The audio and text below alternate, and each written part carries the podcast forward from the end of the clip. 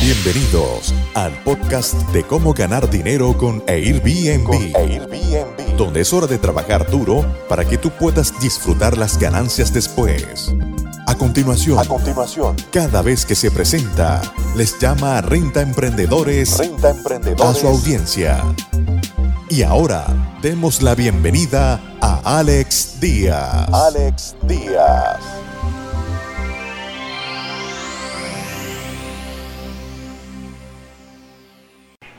Muy bien. El primer artículo.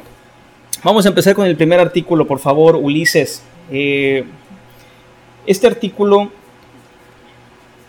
es un artículo de, una, de un, eh, un sitio en internet, me encanta seguir Via News, eh, en la sección de turismo hacen mucha investigación, es, una, es un sitio independiente, es lo que más me gusta, que no tiene ninguna relación con, con vamos, con la eh, los, alguna OTA. Entonces este, este artículo, este artículo de, dice los alquileres a corto plazo. Los alquileres a corto plazo superan a los hoteles en la era de la pandemia.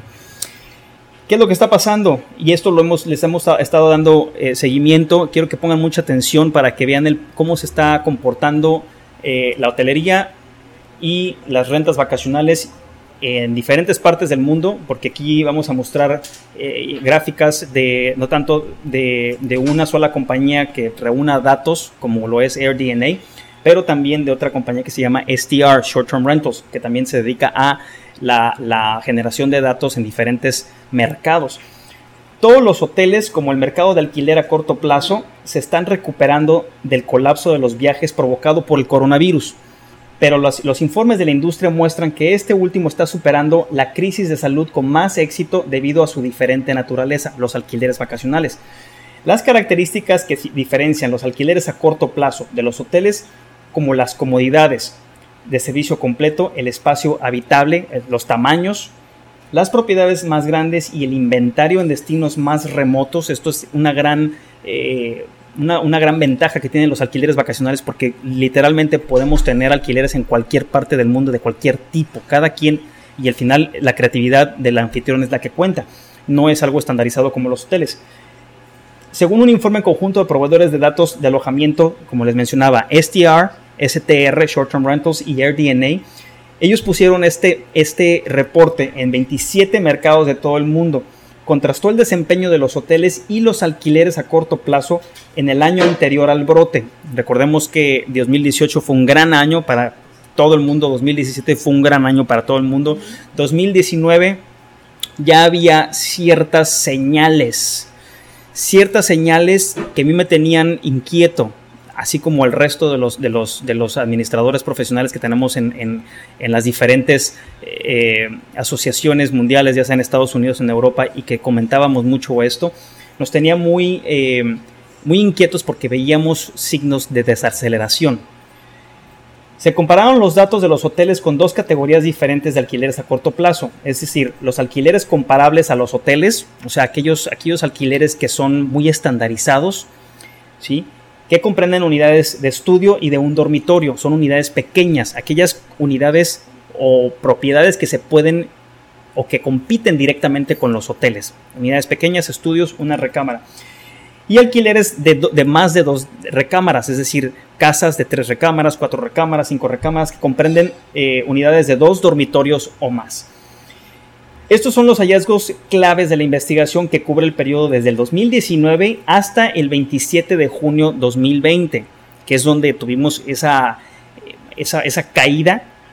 Veníamos de, de un mercado alcista, empezamos a caer, tuvimos literalmente un precipicio y ya se está recuperando.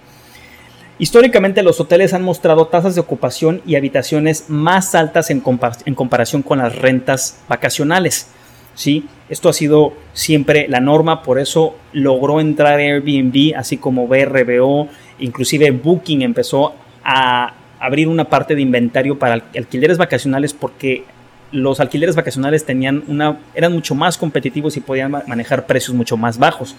La industria hotelera fue testigo de caídas mucho más graves que todos los alquileres a corto plazo, o sea, la industria de hotelería, ya que los viajes de negocios eh, y, para grupos se han detenido en gran medida. eh, lo hemos tocado en, la transmisión anteriormente. la persona que normalmente te reserva una suite tipo hotelera es un viajero muy diferente al viajero que se queda en tu Airbnb. Es un viajero un poco más sofisticado, es un viajero más de negocios, es un, viajero que necesita eh, facturación para poder eh, utilizarlo en su contabilidad. Esa es la diferencia. Y como cayó muchísimo los viajes que tienen que ver con negocios, pues fueron los que más sufrieron. No nada más eso, sino los eventos. Por eso eh, vemos tantos eventos que van a ser en línea ah, este, de ahora en adelante. Eh, esperemos que se recuperen porque para mí en lo personal no hay mejor forma de conectar con, eh, colegas de la, de la, industria que de forma directa. Nunca me voy a poder acostumbrar a tener que hacer esto de forma remota, sino que también poder interactuar con una persona eh, de carne y hueso, ¿no? Eh, los destinos turísticos regionales se han vuelto más populares que sus contrapartes urbanas. Eso también lo hemos mencionado muchísimo en, transmisiones anteriores. los destinos urbanos, por tener restricciones más fuertes y tener poblaciones más fuertes, cayeron. Y aquellos destinos eh, que fueron destinos de montaña, destinos de playa, tuvieron muchísimo más tuvieron muchísimo más repunte. Los alquileres, nos piden Lalo si lo podemos compartir en, el grupo de México. Los alquileres a corto plazo han mantenido niveles de ocupación absoluta más altos desde el COVID-19.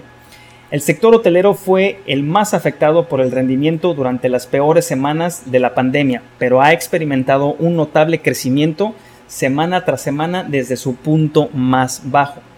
Número 6. La industria de alquiler a corto plazo está mucho más cerca de alcanzar los niveles del año anterior e ingresos por habitación disponible. Eso es el RevPAR. Este RevPAR es una métrica que se las he eh, compartido anteriormente cuando hacemos estudios de mercado. Siempre lo más importante que tienes que eh, eh, tomar en cuenta y tenemos, y les voy a compartir también el, el link de nuestra página para que puedan contratar un estudio de mercado con ese estudio de mercado y que es muy importante, es de hecho el paso número uno para poder desarrollar una estrategia. Una estrategia que te va a decir cuál es tu ingreso por noche, cuál es tu tasa de ocupación, cuál es tu, eh, tus ingresos. Esos tres, esas tres métricas son muy, muy, muy importantes. Y tu ingreso por cuarto, que es una métrica hotelera que ya se empezó a utilizar en esta industria, que básicamente es el ingreso que te da cada propiedad o cada cuarto en, el tema hotelero, ¿no?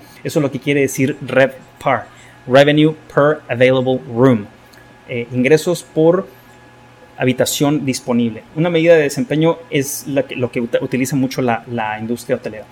Máximos históricos. El informe dice que la economía mundial y la industria del alojamiento habían crecido significativamente en los años y meses previos a la pandemia. Todos fuimos eh, testigos de, esta explosión, de esta burbuja que se hizo, de escuchar que Airbnb lo hacía el vecino, lo hacía este, una persona adulta, diferentes generaciones, literalmente se convirtió en una burbuja. Y bueno, como iba creciendo el mercado, los desarrolladores, todos los agentes de bienes raíces se subieron a ese mismo tren y desgraciadamente eh, tronó junto con la economía del mundo y bueno, eso es lo que tenemos, son los niveles previos a la pandemia, con una ocupación hotelera global anualizada superior al 66%. O sea, la ocupación hotelera previo a la pandemia era un 66% en destinos urbanos y en destinos turísticos. Es muy alto. Por eso decía también eh, Brian Chesky que, el, viaje, como lo conocíamos, iba, iba a cambiar. Iba a cambiar porque se iba a reajustar todo este tema. Eh, mes consecutivo récord hasta febrero del 2020, justo antes de la pandemia. Desde octubre de 2016 hasta marzo 2020, la oferta hotelera global tras año creció un 2% o más durante 42 meses consecutivos, alcanzando un máximo de más 2.5 en septiembre 2019, mientras que la oferta de alquiler corto plazo creció a un ritmo anualizado récord de 174% del 2016 al 2019. Esto fue, esta es la, la, la, burbuja que se logró ver, que todos nosotros, los que habíamos entrado en la industria, que habíamos entrado a este mercado, lo vimos y fuimos testigos y, ¿por qué no?, gozamos de esa bonanza. ¿sí? Eh, las tendencias de rendimiento, ahora viene algo muy interesante porque se está, en estas gráficas vamos a poder ver cómo se está o cómo se recuperó la, eh, la, industria hotelera y la industria vacacional. Según STR y AirDNA, los hoteles se habían desempeñado principalmente mejor que sus contrapartes de alquiler a corto plazo, antes de que el nuevo coronavirus interrumpiera casi todo. O sea, los hoteles todavía seguían, seguían eh, liderando por eso, de hecho, Airbnb inició una, eh, una, creó una empresa en Inglaterra, no me acuerdo exactamente, Hotel Tonight, ese es el nombre de la empresa. Hotel Tonight la inició para operar hoteles. Airbnb estaba empezando a entrar en la industria hotelera, estaba empezando a desarrollar, inclusive hubo varios proyectos que Airbnb hizo para desarrollarlos y rentarlos u operarlos como hoteles. En el 2019, por ejemplo, la ocupación hotelera fue un promedio de 11.4 puntos porcentuales, más alta eh, que el 75.0% de la ocupación de rentas vacacionales, que era 63.6. Rentas vacacionales tenían una ocupación del 63.6 y los hoteles el 75%, y casi 20 puntos porcentuales más alta en comparación con los alquileres de más de dos recámaras más de dos recámaras. Yo en lo particular me gusta mucho tener departamentos de una recámara, dos baños que puedan dormir cuatro personas o en su defecto en destinos urbanos dos recámaras, dos baños. No tan grandes, obviamente hay nichos de mercado, no quiero demeritar los nichos, nichos de mercado que existen que inclusive pueden generar más porque no está tan saturado el mercado, me refiero a aquellas casas en, en Los Cabos, villas, preciosas, eh, casas en, Mérida, en San, Miguel de Allende, eh, Valle de Bravo, son casas que generan muchísimo más dinero porque no tienen tanta competencia. Eh, lo mismo ocurrió con una tarifa diaria promedio. Aquí viene otra métrica muy interesante que siempre les he tratado de, esclarecer o compartir, es el ADR, que es el Average Daily Rate, que es la, la tarifa promedio por noche. Tarifa promedio por noche, tarifa promedio nocturna. Eso es muy importante porque ahí puedes ver si se están oprimiendo los, o si están, o si se están, eh, eh, si están bajando los precios por noche en tu localidad y qué tienes que hacer.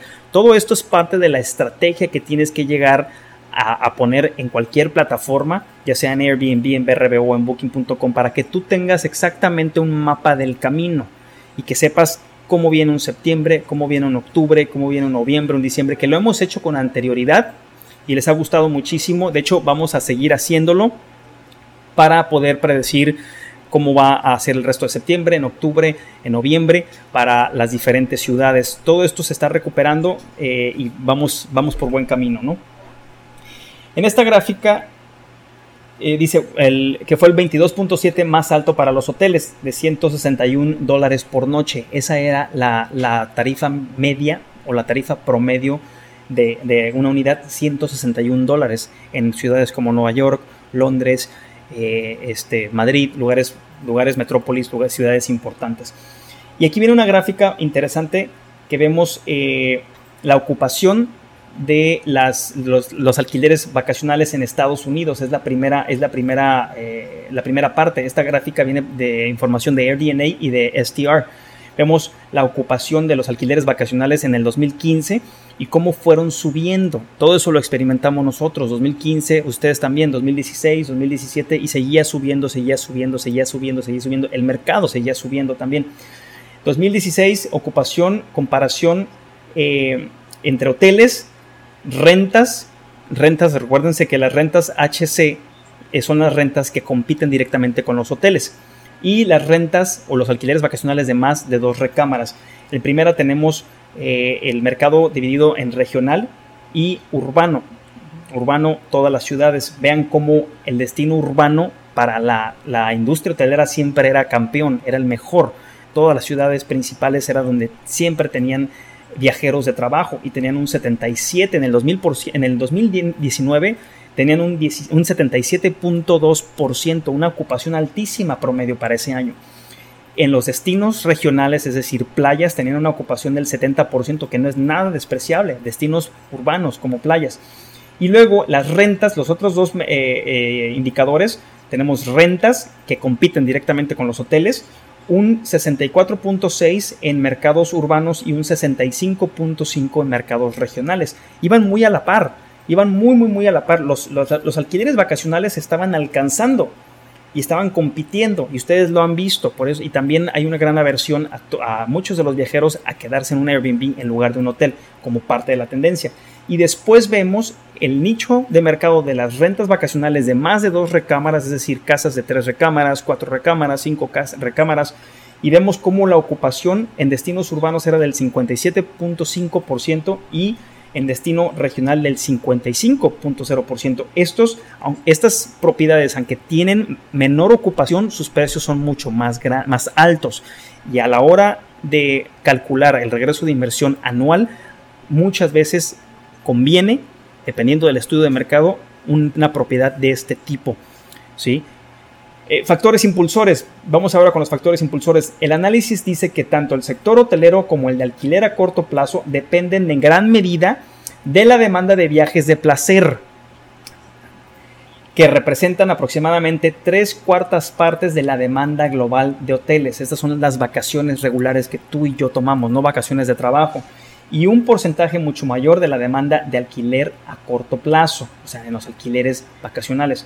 Una cuarta parte de la demanda en el sector hotelero proviene de viajeros de negocios. Aquí es donde tienes que poner atención si tu destino es Ciudad de México, Monterrey, Guadalajara, cualquier ciudad que vaya, Bogotá, Sao Paulo, Buenos Aires, que vaya a traer viajero de negocio, es muy importante que tengamos eh, estos datos. A medida que la, que la economía prosperaba antes del COVID-19, la demanda de viajes de negocios se disparó, especialmente en los mercados urbanos. Los mercados urbanos tradicionalmente han tenido una ventaja de ocupación sobre los mercados regionales. La ocupación de hoteles urbanos tuvo una ventaja de 6.7 puntos sobre la ocupación de hoteles del mercado regional en el 2019. La ventaja urbana para los alquileres a corto plazo también fue evidente, aunque menos pronunciada. Y aquí tenemos otra gráfica también que nos está dando AirDNA y STR. En la ocupación 2017 hotelera eh, este, del mercado regional versus el mercado urbano. Y ahí vemos cómo el mercado urbano siempre estaba ganando y siempre estaba ganando y siempre estaba ganando. De hecho, hubo un argumento muy fuerte que se dio en una conferencia en, eh, eh, si mal no recuerdo, fue en Orlando en el pasado, em, en el pasado una, exposición de rentas vacacionales en el cual se argumentaban que, las rentas de alquiler en destinos de playa eran más altas que las, los destinos urbanos. Yo no estaba de acuerdo, siempre tenía el conocimiento de que, de que la ocupación en una ciudad era mucho más alta, si bien los precios un poco más flexibles o más competitivos al final te podían generar más. Y aquí lo tenemos. Tenemos en, la industria hotelera tenemos 77.2% en el, en el 2019 de ocupación versus hoteles en lugares regionales, en lugares fuera de las, de las metrópolis.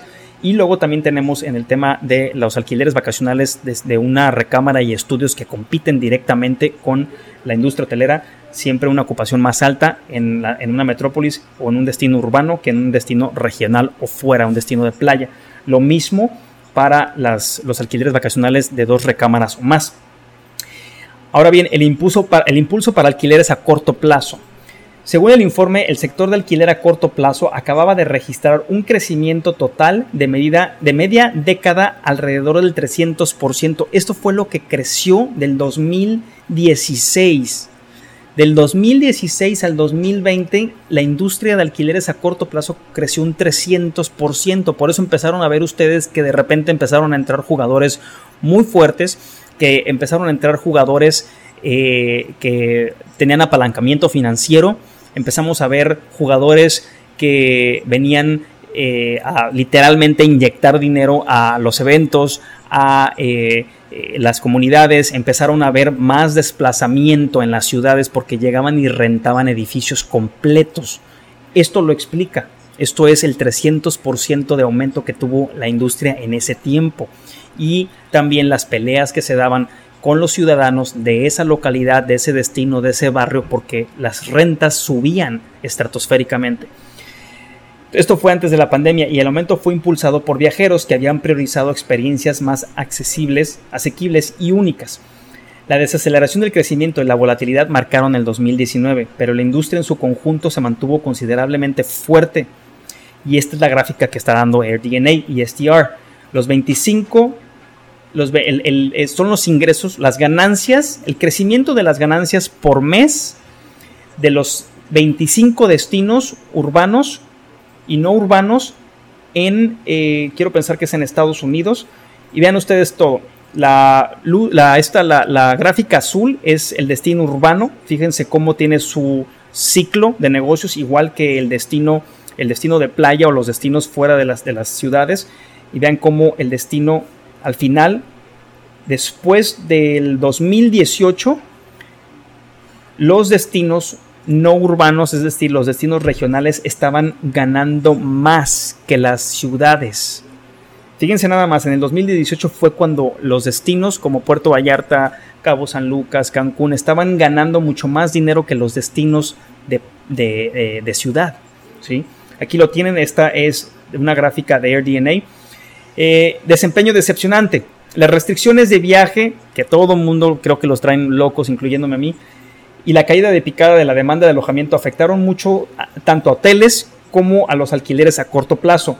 Y los hoteleros se vieron más afectados durante la crisis sin precedentes. En los mercados cubiertos en el análisis de STR y RDNA, los hoteles tocaron fondo con un 17.5% de ocupación. Imagínense ustedes tener o ser dueño de una, una cadena hotelera y tener un 17.5% a nivel global durante la semana que finalizó en el 28 de marzo. Esto fue cuando caímos al fondo. Mientras que los alquileres a corto plazo, ¿sí? tanto los alquileres que compiten directamente con hoteles y los alquileres de más de dos recámaras llegaron a un mínimo de ocupación de un 34.3%. Ahí fue donde se determinó qué tan, qué tan vulnerable era la industria de alquileres vacacionales contra la industria hotelera.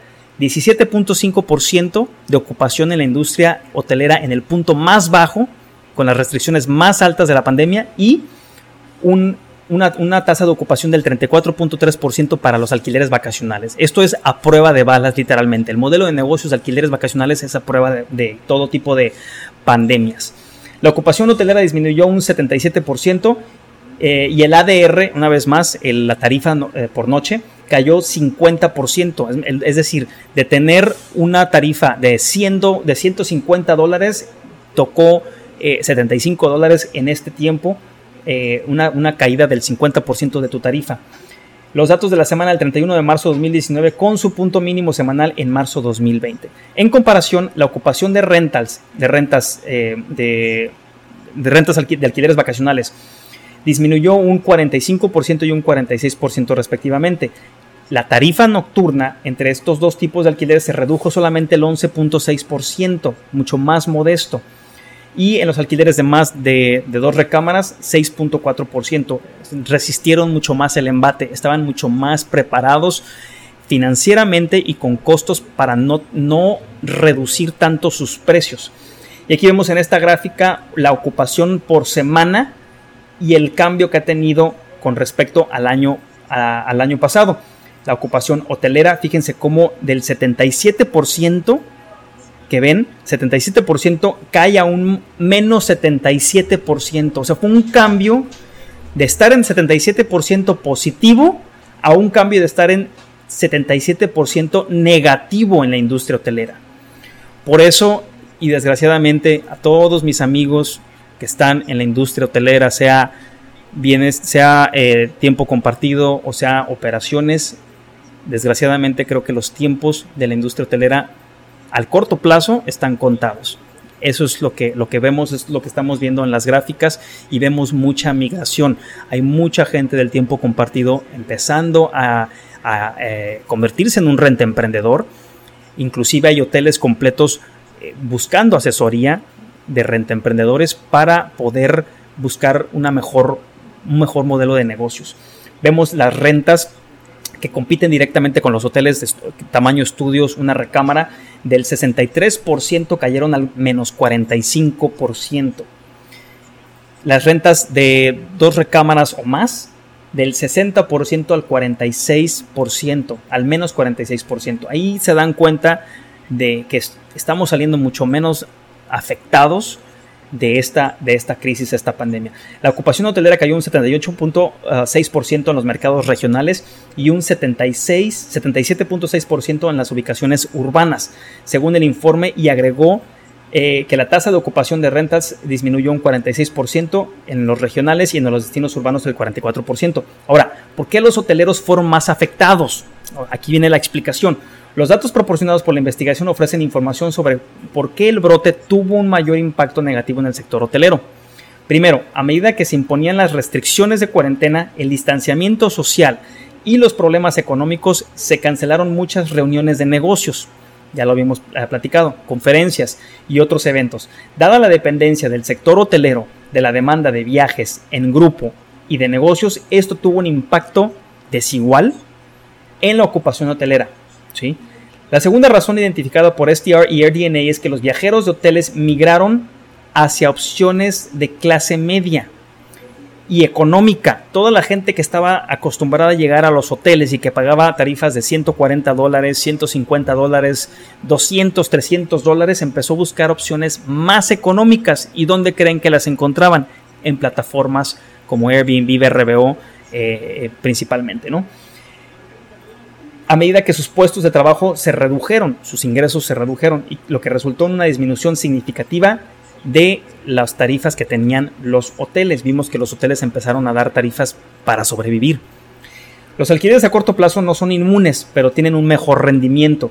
El análisis muestra que las nuevas reservas globales cayeron un 47%, más, más de 2.3 millones en enero del 2020, a solo 1.2 millones en abril.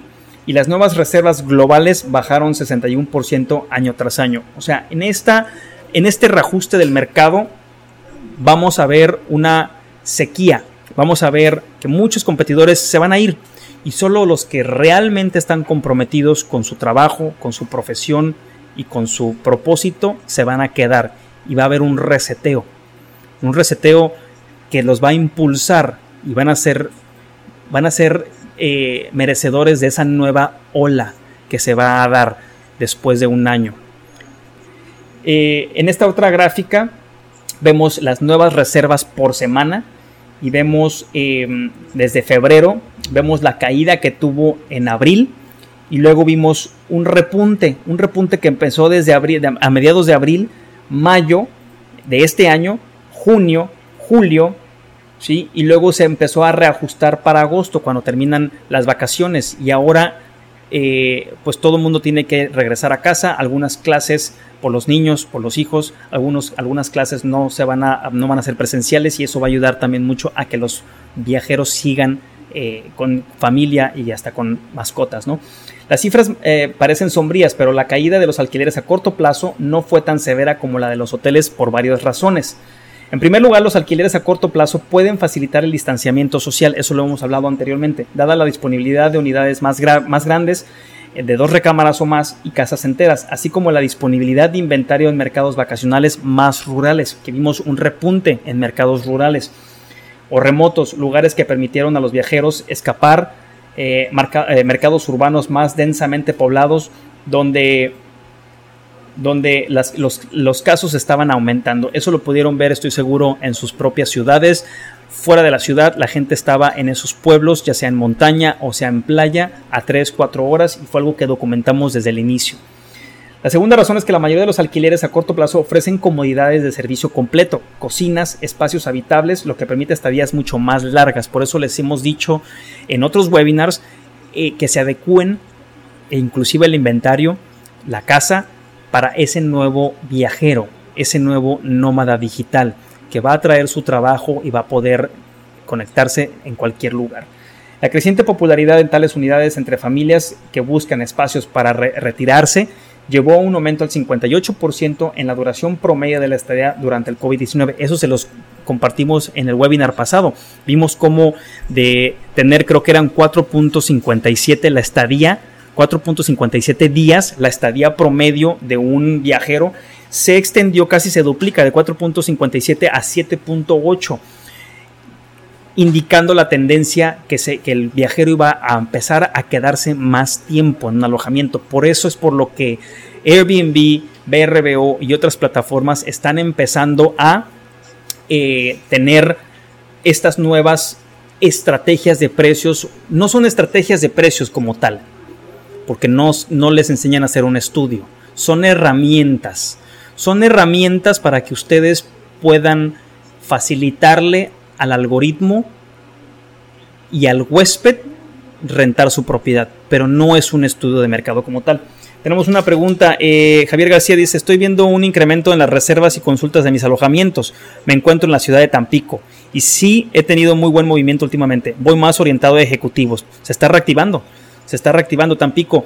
Eh, muchas de las ciudades fronterizas o que estén cerca de la frontera o que sean corredores que llevan a la frontera van a tener un aumento muy significativo, no nada más en este año, porque la consigna y parte del nuevo Tratado de Libre Comercio, el TEMEC creo que se llama, es traer toda la mano de obra o todas las industrias de Asia, en particular China, a las fronteras entre México y Estados Unidos. Entonces, Mexicali, Tijuana, Juárez, eh, Nuevo Laredo, todas esas ciudades que estén fronterizas o que sean corredores, Monterrey va a tener una, un crecimiento también porque siguen siendo corredores, también tenemos Querétaro, son corredores internos, va a, va a tener un, una gran, eh, un gran incremento en su mercado. ¿no? Eh, muchísimas gracias Javier por esa, esa pregunta. Dice el sector del alojamiento ha comenzado a recuperarse, pero llevará años eh, a volver a los niveles que anteriormente estábamos antes del coronavirus. Claro, claro que va a tardar años yo pienso que vamos a entrar en terreno positivo apenas a final de este año. Eh, por ahí en, diciembre, últimas semanas de diciembre, pero no vamos a empezar a ver una, una verdadera atracción en el mercado hasta el tercer trimestre, cuarto trimestre del 2021. Entonces por eso tienen que tomar una posición diferente al mercado. Por eso tienen que tener un estudio de mercado y saber si les conviene más rentar a largo plazo o rentar a corto plazo. Eso es algo muy, muy, muy importante que tienen que tener ustedes y es, tiene que ser un hábito. Tiene que ser un hábito para que ustedes sepan verdaderamente hacia dónde van. Sin una estrategia están perdidos. Eh, desde entonces la ocupación hotelera ha aumentado 123.8% desde su nivel más bajo, sí se ha recuperado, claro, mientras que la ocupación de rentas ha sido de un 60%, según el informe agregado eh, que la tarifa promedia diaria del hotel aumentó un 31.9% durante el mismo periodo y eh, la tarifa por noche de las rentas aumentó un 23.2%. Según el análisis de la industria global de alquiler vacacional, se recuperó durante el tramo desde principios de abril hasta principios de julio, ya que la demanda de viajes reprimida llevó un aumento del 257% en las reservas globales. En general, la oferta se ha mantenido relativamente estable, ya que los anfitriones optan por mantener activos sus anuncios y, agradecen las reservas para los meses de otoño e invierno. Ya están empezando las aerolíneas en mercados de vacacionales, están ya anunciando la reactivación a finales de octubre. inclusive Canadá, que tiene muchas restricciones ahorita y eh, eh, cuarentenas que se les imponen a sus ciudadanos, eh, residentes y ciudadanos que pueden viajar al regresar de, algún otro país. Todo eso va a ir cambiando poco a poco y esperemos que, que el miedo vaya disipándose, ¿no? El comportamiento del viaje, un poquito más abajo, dice, tanto los mercados urbanos como los regionales se vieron afectados por COVID-19, pero el análisis revela que los mercados regionales se han desempeñado mejor recientemente. El aumento promedio de ocupación semanal en los mercados regionales desde el punto bajo COVID según el informe, ha sido de 13.1% para los hoteles en la comparación del 7.9% de los mercados. Eh, ese es el artículo, está muy, muy, muy interesante. Les Muchas gracias por escuchar tu podcast Cómo ganar dinero con Airbnb. Con Airbnb. Visítanos en nuestra página web www.comoganardinero.airbnb.com y nuestro canal de YouTube Gana dinero con Airbnb. Con Airbnb.